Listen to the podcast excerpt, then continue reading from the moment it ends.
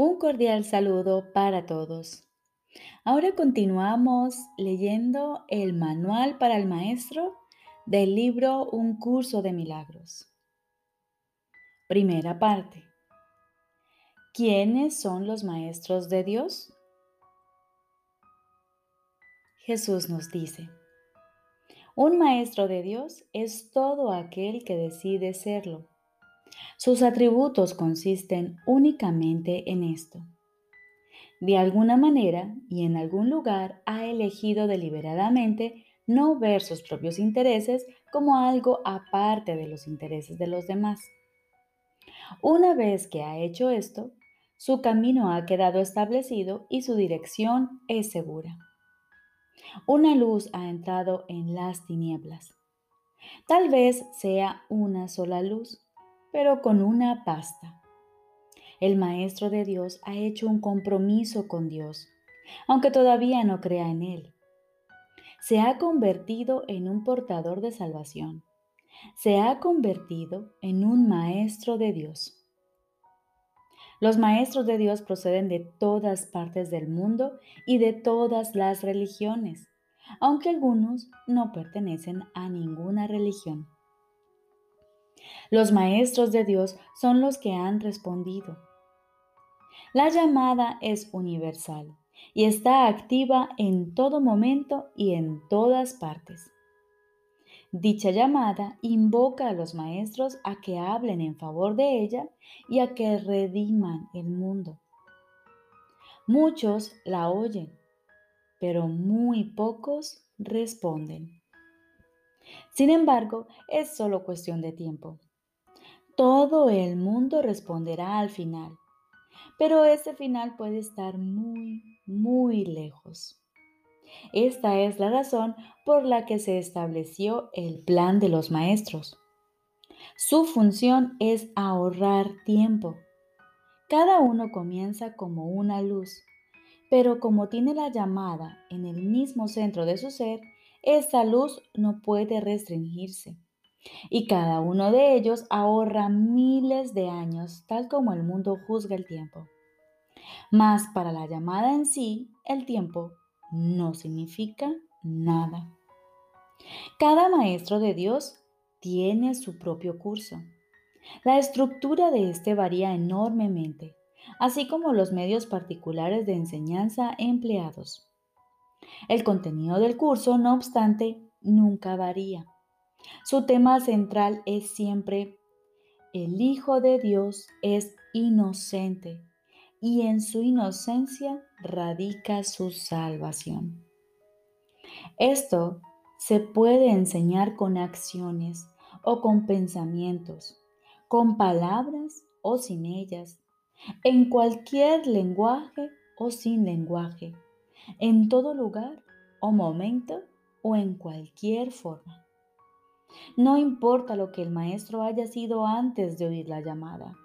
Al responder, se ha convertido en un salvador. Ha visto a alguien más como a sí mismo. Ha encontrado, por lo tanto, su propia salvación y la salvación del mundo. Con su renacer, renace el mundo.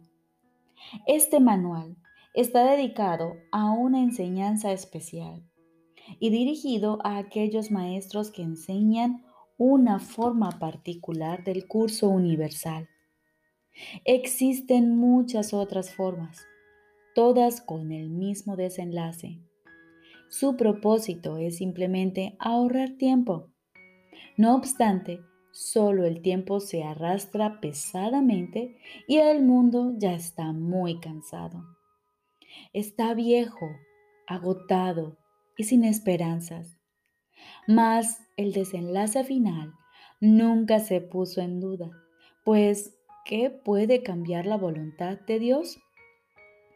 Pero el tiempo, con sus ilusiones de cambio y de muerte, agota al mundo y a todas las cosas que habitan en él. Al tiempo, no obstante, le llegará su final y propiciar ese final es la función de los maestros de Dios, pues el tiempo está en sus manos. Tal fue su elección, y así se les concedió.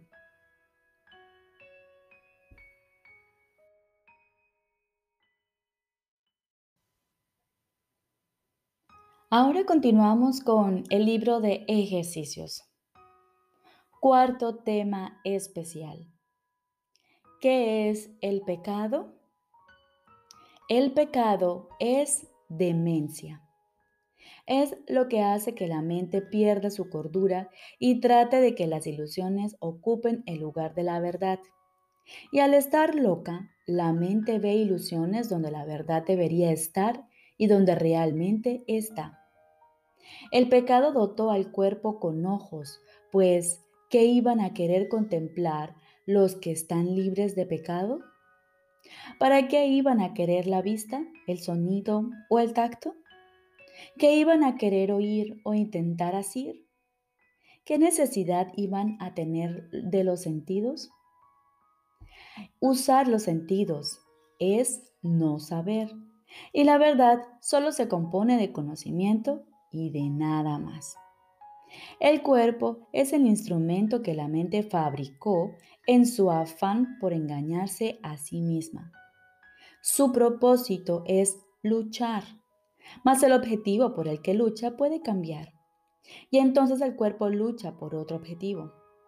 Lo que ahora persigue lo determina el objetivo que la mente ha adoptado para sustituir a la meta de engañarse a sí misma que antes tenía. La verdad puede ser su objetivo tanto como las mentiras. Y así los sentidos buscarán lo que da fe de la verdad.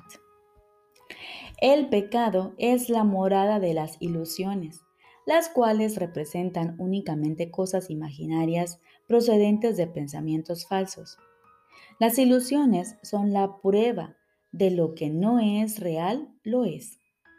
El pecado prueba, entre comillas, que el Hijo de Dios es malvado, que la intemporalidad tiene que tener un final y que la vida eterna sucumbirá ante la muerte. Y Dios mismo ha perdido al Hijo que ama, y de lo único que puede valerse para alcanzar su plenitud es la corrupción. La muerte ha derrotado su voluntad para siempre. El odio ha destruido el amor y la paz ha quedado extinta para siempre. Los sueños de un loco son pavorosos y el pecado parece ser ciertamente aterrador. Sin embargo, lo que el pecado percibe no es más que un juego de niños. El Hijo de Dios puede jugar a haberse convertido en un cuerpo que es presa de la maldad y de la culpabilidad y a que su corta vida acaba en la muerte. Mientras tanto, su padre ha seguido derramando su luz sobre él y amándolo con un amor eterno sus pretensiones no pueden alterar en absoluto. ¿Hasta cuándo, Hijo de Dios, vas a seguir jugando el juego del pecado? ¿No es hora ya de abandonar esos juegos peligrosos? ¿Cuándo vas a estar listo para regresar a tu hogar? Hoy quizá el pecado no existe. La creación no ha cambiado. ¿Deseas aún seguir demorando tu regreso al cielo? ¿Hasta cuándo, Santo Hijo de Dios, vas a seguir demorándote? ¿Hasta cuándo?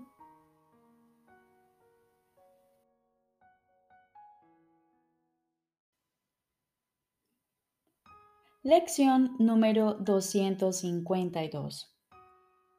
El Hijo de Dios es mi identidad. El Hijo de Dios es mi identidad. La santidad de mi ser trasciende todos los pensamientos de santidad que pueda concebir ahora. Su refulgente y perfecta pureza es mucho más brillante que cualquier luz que jamás haya contemplado. Su amor es ilimitado y su intensidad es tal que abarca dentro de sí todas las cosas en la calma de una queda certeza. Su fortaleza no procede de los ardientes impulsos que hacen girar al mundo, sino del amor ilimitado de Dios mismo cuán alejado de este mundo debe estar mi ser, y sin embargo, cuán cerca de mí y de Dios. Padre, tú conoces mi verdadera identidad. Revélamela ahora a mí que soy tu Hijo, para que pueda despertar a la verdad en ti y saber que se me ha restituido el cielo. Y ahora aguardaremos nuevamente en silencio.